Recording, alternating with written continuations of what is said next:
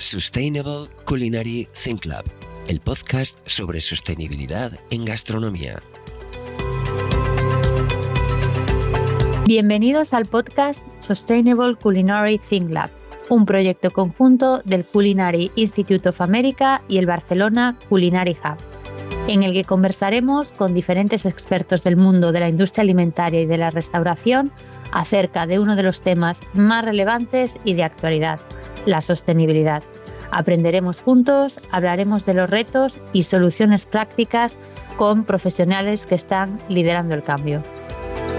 Yo soy María Martínez Iglesias, la directora del Barcelona Culinary Hub, y hoy tengo el asombroso placer de estar sentada en la mesa en un lugar privilegiado eh, con eh, Fina, con Clara, con Martina, con Carlota y con Miquel, que están vinculados y son parte y el corazón del restaurante eh, Les Cols.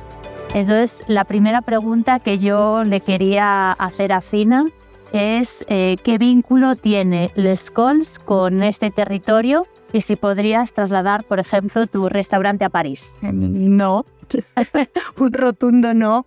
Uh, Les Cols está ubicado en, en Garrocha y es impensable moverlo de aquí yo creo que no es lo mismo. La vinculación con el territorio es total y a nosotros nos gusta reflejar la naturaleza que nos rodea en los platos que, que hacemos en Les.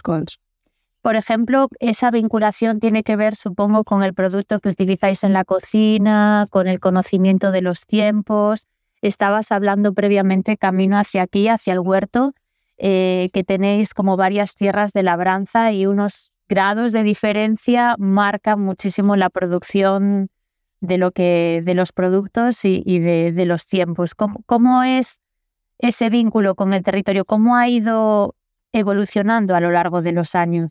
El Escol Restaurante ya tiene 33 años, o sea que es un proyecto ya pues muy mayor. Y, siempre ha tenido huerto, porque el Escol se ubica en el MAS, en donde yo nací, en el MAS Les Cols, y como toda casa de payés, pues tiene huerto, tiene gallinero, y desde las mesas de, del restaurante pues se puede, se puede ver, se puede divisar el huerto y el gallinero. Siempre decimos que el hecho de tomarte un huevo viendo a las gallinas campar al otro lado del cristal, pues hace que este huevo sepa, sepa mejor.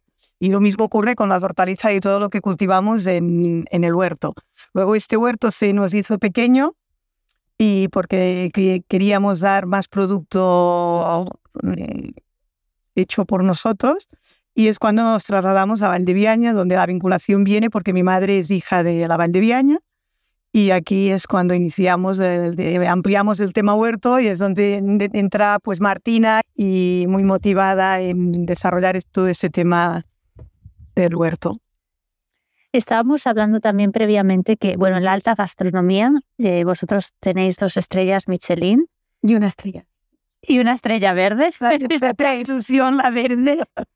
Vista que premia un poco la sostenibilidad y las prácticas sostenibles, no solo que tengas un huerto, sino la manera de entender la gastronomía, que tengas este respeto al, a las estaciones, a, a, los productores. Entonces, bueno, creo que es algo que, que se está empezando, pues un camino que se está empezando a trazar en todos los sentidos y de la gastronomía creo que está teniendo pues mucha influencia y que ya no, no, se, no se trata de una moda sino, o de una tendencia, sino que es algo pues, que ha venido para quedarse y ojalá sea así. Es que eso precisamente estábamos hablando antes con Fina y con tus hermanas, con Carlota y con María. Eh,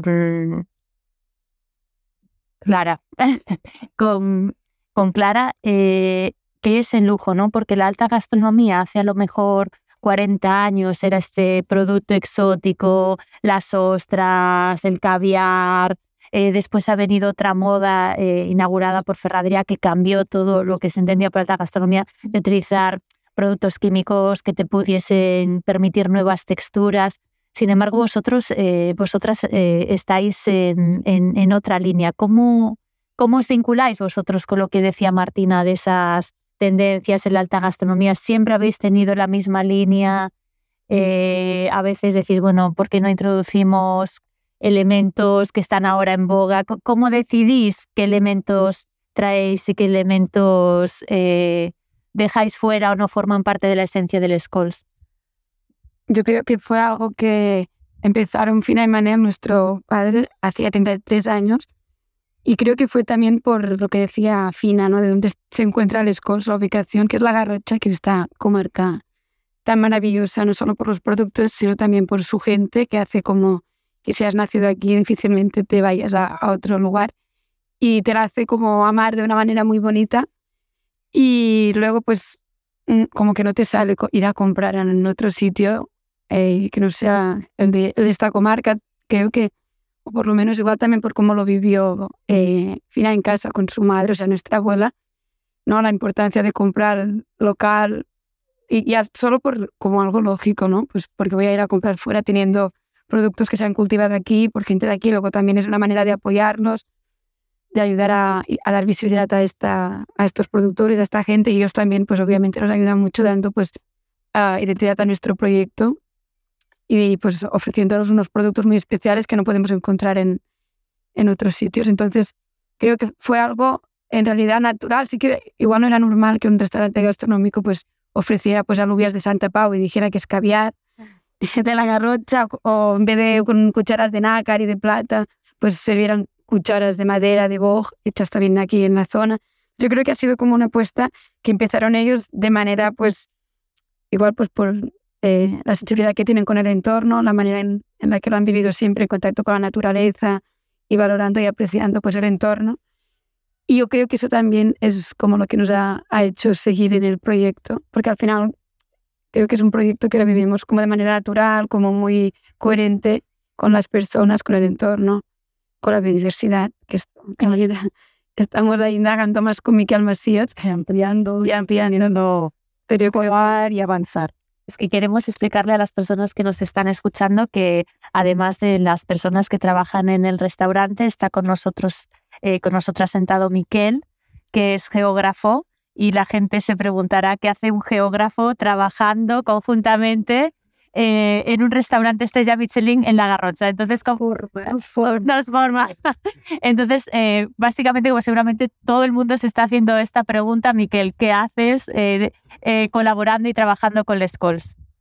Bueno, es un proyecto muy interesante el que tenían, tienen iniciado en el restaurante y luego yo me puse, me, me planteé incorporarme porque veía que también se podía dar un, un pasito más y, o sea, el, proyecto básicamente es un, proyecto que está muy enraizado en el territorio, esto ya desde sus, sus inicios, ¿no? Y eso se traduce en, en, un trasvase de productos constante entre, entre el entorno y el propio restaurante. Pero había una parte que desde la geografía o desde la ecología también se podía, se podía sumar, ¿no? Que era el hecho de que el restaurante también uh, contribuyese a construir paisaje, a que uh, el, restaurante uh, fuera un actor muy activo en la construcción de este paisaje que hace de, de, la comarca de La Rocha una de las que tiene más porcentaje de, de, de, tierra protegida, de espacio protegido por, por, la legislación vigente. ¿no? entonces, yo les planteé ir un poco más allá y comprometerse desde el restaurante con el territorio, con la construcción del paisaje. Y esto quiere, decir que eh, el huerto, el huerto que siempre, siempre han tenido, eh, abrirle un poco las puertas y las ventanas para que se superar esa concepción que se tiene normalmente de, mm, barreras o de, espacios contrapuestos, o el espacio cultural o agrario y el espacio natural.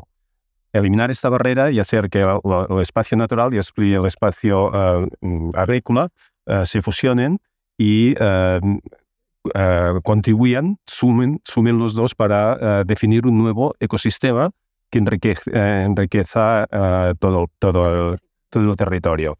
Y este, este paso, que es desde un punto de vista mm, de la ecología, pero también de la geografía del paisaje, que yo intento colaborar desde mi modesta situación a, este proyecto que tiene tanta de, éxito ya. ¿Cuántos años lleváis cambiando, haciendo esta colaboración? Nos conocemos de toda la vida, o sea que sinergias siempre han existido y luego con nosotros ya ah, más oficialmente pues llevará un par de años. Ah, perfecto. Y ahora vamos un poco a la cotidianidad del restaurante y seguramente muchas personas que nos escuchen son chefs y dirán, bueno, ¿y, cómo se selecciona el producto local para hacer una carta estrella Michelin? O sea, ¿cómo es el proceso? Por ejemplo, he visto que hay bastantes ortigas. Digo, ¿pueden las ortigas formar parte del, del menú? el aperitivo de la ortiga. Sí, de hecho, todos los aperitivos que servimos están hechos con vegetales, con productos de, de temporada. Y uno de ellos es la hoja de ortiga, que acompañamos también con un helado aireado de, de la misma hoja. O también un bizcocho que hacemos con hierbas aromáticas de, de nuestra huerta. ¿Y cómo, cómo es el proceso de, decisión? Es decir, ¿es un proceso que os sentáis, observáis o son ideas que van eh, surgiendo? ¿Cómo, ¿Cómo lo decidís? Veo que sois como un equipo muy cohesionado. Está la madre, las hijas. ¿Cómo es el, proceso creativo de elaborar la, carta? Sí, a partir de los productos que vamos encontrando en el huerto según la, temporada, los vamos introduciendo en, en el menú.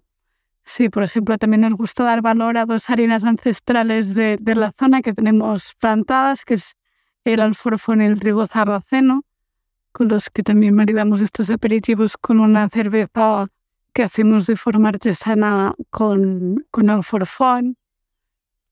Y así un poco eh, el, el de sí que viene dado mucho por la naturaleza que, que nos rodea y es un poco lo que marca el producto que, que vamos a trabajar, porque al final es el que, el que vamos a tener.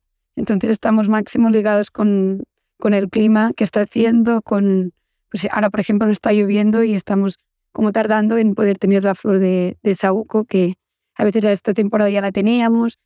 Eh, la flor de violeta ahora lo estamos hablando que le quedan 10 días como mucho. Entonces a, a, veces sí que nos pasa que tenemos el plato y ya de, de repente se va terminando la, el producto y tenemos pues que, cambiarlo, demasiado con productos tan efímeros como los que decimos de, de las flores, esperados demás. Y en el restaurante la naturaleza siempre ha sido nuestra principal fuente de, de inspiración y eso, ¿no? escuchar también el ciclo inmutable de las estaciones y de aquí que también la reforma del proyecto se encargó un equipo de arquitectos locales, RCR, ¿no? que tenemos esta similitud con, con la naturaleza. Esta, ¿no? Creo que los dos estamos muy inspirados con, con la naturaleza y el entorno que nos rodea, ¿no? queriendo que la naturaleza siempre forme parte de, del proyecto en sí, tanto de los edificios que en el restaurante, cuando estás allí siempre tienes la luz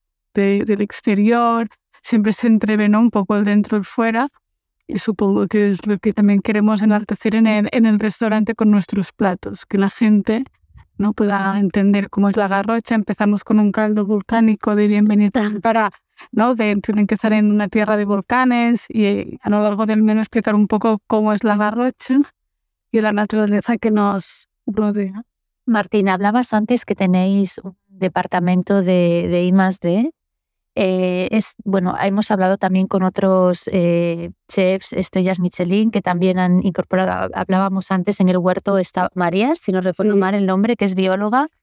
Eh, María Colder, ¿cómo, ¿por qué es tan importante, y tenemos a Miquel, que es geógrafo, ¿por qué es tan importante integrar estos otros saberes para desarrollar menús o desarrollar experiencias gastronómicas distintas. Tiene que ver con el territorio, tiene que ver con que la gastronomía está dando un paso más allá hacia ser algo más que cocinar. ¿Cómo lo veis? Bueno, no sé quién quiere, quién quiere contestar. Martina quiere contestar. bueno, me lo dice mi madre. que no quede como que quiero contestar todo el rato. No, pero la verdad es que creo que es algo natural lo de sea, para nosotros no, ha sido como vamos a trabajar con productos del huerto, vamos a intentar transmitir eso. Yo creo que de forma natural y muy humilde, pero como que queremos el territorio y es lo que nos sale transmitir. Y, y luego pues eso, nos vamos como juntando con personas, con Miquel, con María, con RCR, que es Rafael, Ramón y Karma, que son estos tres arquitectos que también valoran territorio, con Claudia Casanova, es una escultora y ceramista que también trabaja con materiales de la zona y hace esculturas. Entonces creo que al final es como que vamos creando estas sinergias con la gente que nos rodea, que también tiene estos valores y estos principios de, de valorar pues, el territorio, la zona. Y luego a la hora de, crear y de hacer I más D es un poco lo mismo. Por ejemplo, ahora los Petit Fours terminamos el menú con hierbas y flores, con una, una rebostería vegetal, pero la, lo servimos con una madera que nos hacen que representa un poco una, una rama y con madera de boj. Después lo que contaba mm, Clara del caldo volcánico, que lo servimos con un, un bol también hecho con materiales de la zona. Eh, entonces, un poco es irnos juntando con, con gente que cree en, el proyecto, pero sobre todo en, en, el entorno y en una manera de trabajar pues, sostenible y, y coherente. Y a la hora de crear platos es un, un poco eso. Nos contamos en este más de que es, está cero equipado. De hecho, cuando lo empezamos con, con Fina, lo planteamos de a ver si, y, bueno, yo me acuerdo como que, ay, vamos a poner esto para... Y al final pues vimos que no, que para nosotros y más de era estar ahí sin hacer nada más que observar el entorno, el huerto, porque están aquí al lado.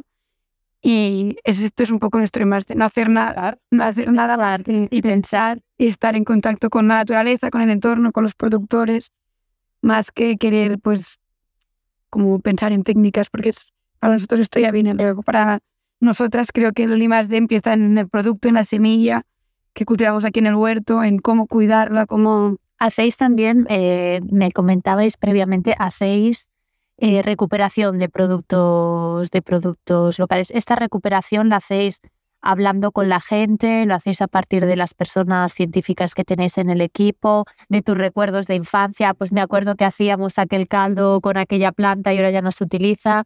¿Cómo es el proceso de, recuperación? ¿O, ¿O, todas las fuentes son, son válidas? Fina, no sé si tú quieres. Sí, to todas las fuentes son válidas, por supuesto uh, los recuerdos. Yo, yo me acuerdo de cuando en, en, casa se generaba mucho menos desperdicio, porque todo lo que era desperdicio alimentario volvía al, al gallinero o aquí en el caso del huerto que lo estamos haciendo uh, es para las ovejas o para las gallinas, el pan sobrante. Uh, no había tanto plástico, había toda una serie de cosas que se amontonaban en el huerto y luego un día pues se quemaba. o sea, es un poco es intentar volver a, Uh, a prácticas, a prácticas que estaban como muy asumidas y que hemos dejado de practicarlas y eran buenas prácticas, como no uh, ir con un cesto a comprar, uh, no olvidarnos de las, de las bolsas de plástico. Yo creo que todo esto es importante y, y es bueno tenerlo en cuenta. Vamos a entrar ahora en un tema eh, que es así un poco controvertido dentro del mundo de la gastronomía, que tiene que ver eh, con cómo se gestionan los equipos dentro de la cocina. Sabéis que hay muchas noticias sobre cómo se tienen que gestionar. Bueno, no es, no es un secreto, todo el mundo sabe que la alta gastronomía ha venido pues, de sistemas muy jerárquicos, con estructuras y unos roles muy marcados. Eh, ¿Cómo gestionáis vosotras el equipo. Martín ha hablado de esto en varias eh, ocasiones. ¿Qué tipo de vínculos establecéis con la gente que está con vosotras colaborando en la cocina? Y me siempre decir que ahí el equipo es, una prolongación de la familia y creo que, que eso ya explica mucho en cómo nos organizamos. Creo que desde siempre desde el primer día ha sido un restaurante poco jerárquico en ese sentido.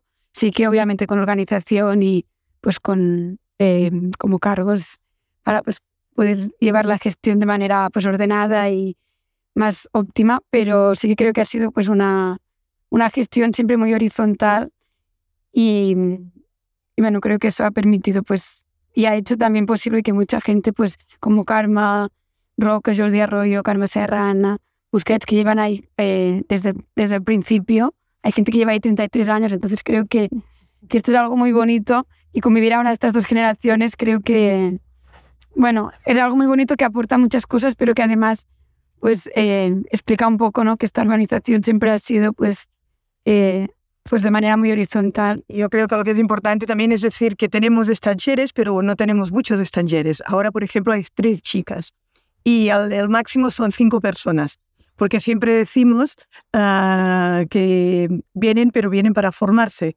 y para formar a la gente necesitas tiempo y, y les necesitas tener, darles dedicación, con lo cual uh, con este número nos sentimos muy cómodos, pero no con más.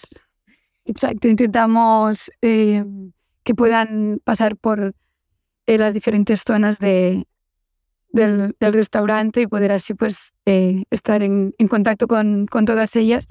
Y un poco la idea es eh, intentar pues gestionar de manera natural sobre todo y igual incluso en el de sí que es verdad que igual nos dedicamos más Fina yo, aunque Clara, Carlota, Mané también se suman y luego todo el equipo nos gusta mucho a la hora de hacer platos, comentarlos en cocina, incluso antes de hacerlos, no es como hemos hecho este plato, se va a empezar a hacer mañana, no es como eh, viene María del huerto, nos da, eh, por ejemplo, puerros, y era como puerros ahora no, y era como, ¿qué hacemos? ¿Qué hacemos? Luego empezamos a, a probar platos, pero era como que todo el equipo sabía que había estos puerros, que estábamos pensando unos platos y que hay más gente que se dedicara un poco más a ello, porque no podemos estar todos haciendo todo todo el rato, pero sí que como intentar hacer participar a todo el mundo del producto que hay, lo que se está intentando hacer, y luego esto creo que ayuda a que la gente se sienta parte del proyecto, eh, y pues creo que es como algo muy importante, ¿no? Pensamos que se sientan parte del proyecto para poder pues sumar todo el rato en, en él.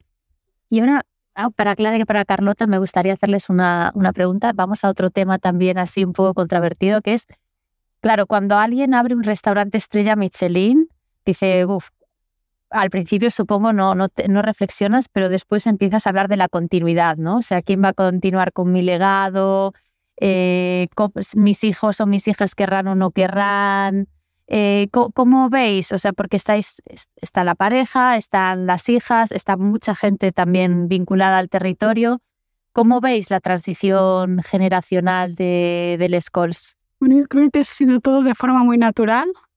Fina empezó hace 33 años, pero nunca se había planteado o nunca nos que, que continuáramos ninguna de las tres. Luego todo fue muy natural pero lo que sí es verdad es que nosotras, cuando nacimos, el restaurante ya estaba, con lo cual no ha sido una cosa que nosotros hemos creado, ya estaba y hemos aprendido a vivir con el restaurante. Primero fue el restaurante que nosotros, con lo cual ha sido como nuestra forma de, de, vida. No hemos vivido nada más que esto. Luego hemos estado muy vinculadas desde que nacimos con el restaurante. Todos los viajes que hemos hecho, todos los que, lo que no todo ha estado muy relacionado con, con el restaurante, además con arquitectura, evidentemente, porque siempre ha ido ligado de, de, la mano, pero ha sido de forma muy natural. Luego sí que fue Martina la primera que empezó a tener bastante claro que quería dedicarse a la, al restaurante y a partir de aquí nos sumamos un poco yo y, y Carlota. Bueno, Carlota siempre ha admirado mucho a Martina, son muy, muy, muy amigas. yo creo que es su referente. Sí. Ver, yo creo que siempre hemos vivido la gastronomía muy de cerca y nos ha gustado mucho y, y pues esto ha hecho que, o el restaurante tiene algo que nos ha hecho que todos, todos terminamos. Tiene una parte muy lúdica, lo de ir a comer a un restaurante, pues es como que es agradable. y es tema de conversación. Es intenso, pero es muy, muy divertido y emocionante. Y eso está todo el rato cambiando y creo que también es nuestra forma de ser igual también porque nuestros padres así como, bueno, así, nos, bueno, así son, pienso. Y bueno, que, que no nos gusta como tener algo estable y, y, decir, este año vamos a hacer esto. Es como un poco empezamos, este año vamos a hacer esto y el mes que viene y un libro y es como, a ver, ¿qué necesidad tenemos ahora de hacer un libro de plantas? Pero es como que todo el rato, aunque haya mucho trabajo, como que siempre buscamos más, más. parte creativa. Y entonces esto es divertido y supongo que es lo que nos ha enganchado y nos ha hecho pues ser parte de este proyecto y querer evolucionar. Vamos a, ahora también a la parte más de, digamos, de las calls como negocio. Claro, estáis, es un restaurante eh, que está, digamos, alejado de los núcleos eh, urbanos. ¿Qué perfil de personas vienen a comer a vuestro restaurante? ¿Cuál es el mayor reclamo? Evidentemente las estrellas Michelin, ¿no? Pero ¿qué, qué es lo que creéis que les llama la atención de venir al restaurante? Como bien dices, las estrellas Michelin sí que es un distintivo que hace que haya muchos seguidores que sí que te vienen a visitar. Luego, eh, la reforma en manos de RCR, que también es un gran equipo de arquitectura muy reconocido a nivel mundial, también atrae muchos uh, clientes y, y, supongo y también nuestra manera de, de entender la, la, cocina, la gastronomía, que es que hace muchos años a lo mejor no estaba tanto en boga lo de la sostenibilidad, el producto local, productos de, de la tierra y que a lo mejor había siempre ha habido un perfil de, de, de comensales que buscaban este tipo de, Más autenticidad de, más producto y supongo que Bueno, venir al territorio a vivir una experiencia, ¿no? Yo siempre recomiendo que la gente no haga visitas relámpagos, sino que pernocte, que, que hagan, que visiten el territorio, la naturaleza, las iglesias románicas que tenemos que son preciosas, los volcanes, o sea, lo ideal es bonita y que realmente vale la pena. Eh, ¿Cómo ha sido el vínculo de la estrella Michelin con la sostenibilidad? ¿Ha habido algún momento de contradicción? Ahora sabemos que Estrella Michelin tiene también una parte de premiar la sostenibilidad. ¿Cómo ha sido esa relación? ¿O no habéis notado? ¿Han ido en paralelo? Eh, Bueno, yo creo que sí que es lo que decíamos desde siempre, han querido pues transmitir territorio y creo que han sido Fina y Maner y el- todo el equipo del restaurante Les desde el primer día muy eh, fieles a, a eso, al territorio, a la sostenibilidad y a esta manera de, de entender y no lo veían de ninguna otra forma. Entonces, igual sí que antes un restaurante Michelin, pues, y no sé si ahora, pero como que ha valorado productos más lujosos, pero para ellos el lujo siempre ha sido otro, que es pues eso, poder pues consumir unas alubias de denominación de origen protegida de Santa Pau, o estos espárragos silvestres que nos da Pilar, o estas moras que se han ido a buscar, las fresitas con su flor. Entonces creo que desde siempre ha sido esto. Igual sí que hay ahí eh, guías pues que valoran las cosas unas otras, pero para nosotros creo, y creo que para las guías también, cada vez más, es muy importante pues tener personalidad y creo que cuando se tiene esto y se hacen las cosas con mimo y con respeto con el entorno y con los clientes que vienen hasta tu casa para probar eso que, que has cultivado, que has cocinado, creo que, que es lo más importante. es difícil mantenerse en una estrella Michelin. Es complicado. Siempre digo que tienes que desear la segunda para no perder la primera y la tercera para no perder la segunda. Es una cuestión de, bueno, de De- obligarse, pero de mejora a mí me, no lo veo como un problema, sino más bien Como un una reto. ventaja o un reto exacto. Y todos los reconocimientos son importantes. Yo creo que los reconocimientos te dan visibilidad y, Una motivación. y hace que la gente pues se, se, tras- se, se traslade o viaje hasta, hasta nuestro restaurante y esto es positivo. Ahora vamos a entrar en unas preguntas que, digamos, son así como estándar, ¿vale? Para todos los restaurantes. Puede contestar quien se sienta más, más cómodo, ¿vale? Entonces, de todo lo que hacéis, eh, ¿qué, qué creéis que es más importante en relación a la sostenibilidad? Bueno, eh, ahora estamos aquí, estamos aquí sentados y, y- y estamos oyendo que, que canta el verderón, las golondrinas, el mirlo, eh, hay abejorros eh, dando vueltas por la vecina. Eh, este, este yo creo que es el valor ahora añadido más importante del restaurante Las Cols. O sea, no es solo utilizar producto cercano y ecológico y de calidad, sino que además, además está contribuyendo a que estemos aquí sentados y que la bi- biodiversidad, en la forma de estos, de estos animales que, que, que estamos oyendo, pues eh, esté en, en plenitud y está contribuyendo. Yo creo que cada vez se, se ha de valorar más esta contribución a una cosa tan neces- necesaria e imprescindible en el mundo actual que como es eh, el compromiso con la, con la biodiversidad. Y ahora una pregunta así complicada también para terminar, ya última pregunta. A las personas que se quieran dedicar a ser chefs en alta gastronomía, ¿qué consejo les daríais? Yo creo que aquí puede hablar todos, todos todas podemos dar nuestra aportación. Empezamos por Fina, después por Carlota, eh, por Clara, por Martina. Bueno, Yo, yo lo que creo es que para cualquier oficio, para cualquier trabajo, para cualquier cosa a la que te quieras dedicar en tu vida, lo que tiene, lo principal es que te guste, que sientas pasión y a partir de aquí todos los retos yo creo que son posibles. O sea, no es, no, no es para, para un chef, yo creo. Es una cuestión de, de, de, De amor por la de amor por la profesión, total. Sí, yo estoy muy de, de acuerdo con mi madre. Creo que lo más importante es que te guste mucho y que realmente sea lo, lo que tú quieres hacer, hacer y hacerlo con mucho amor y con mucha paz. Sí, yo creo que tienen razón y además de pasión, también añadiría constancia, ¿no? Y perseverancia a, a, seguir luchando por tus, por tus sueños, porque no es fácil, pero con la constancia día a día puedes conseguirlo. Miquel, tú no eres parte de la cocina, pero ¿qué consejo le das visto desde fuera y viendo este equipo que tienes alrededor? Bueno, yo consejo se, se, solo se lo puedo dar desde un poco uh, un mundo aparte, que es, pero creo que es, que es, que es interesante, que es el, que, el, el tema que han, que han, la continuidad que han tenido en el tema de la sostenibilidad, uh, lo continúen, no queden, siempre que intentan, intenten ir un poco más allá, como es lo que, lo, lo que estamos ahora uh, ensayando, este, este nuevo o este proyecto añadido de mejorar la biodiversidad, yo creo que en un futuro esto cada vez se va a valorar, valorar más. Y aparte de lo que han dicho, que es lo básico, eh, tengan en cuenta que esta línea eh, es la línea de futuro y desde, desde mi modesta aportación voy a intentar contribuir para que, que vayan uh, profundizando en, en, esta, en esta línea que es la de futuro.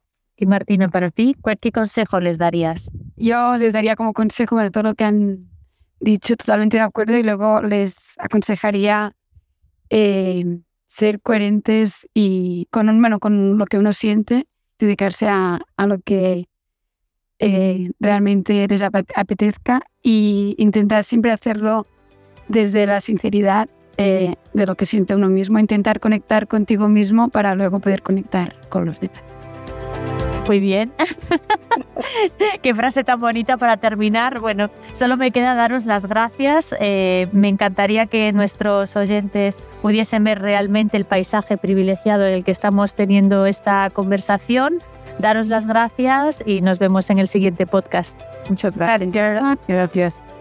Siempre es un placer compartir este momento con vosotros. Continuamos descubriendo la gastronomía sostenible juntos.